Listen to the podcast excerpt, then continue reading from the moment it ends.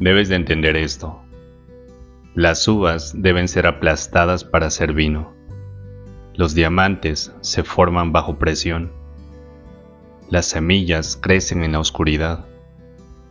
Cada vez que te sientas aplastado, bajo presión o en la oscuridad, estás en un lugar poderoso de transformación.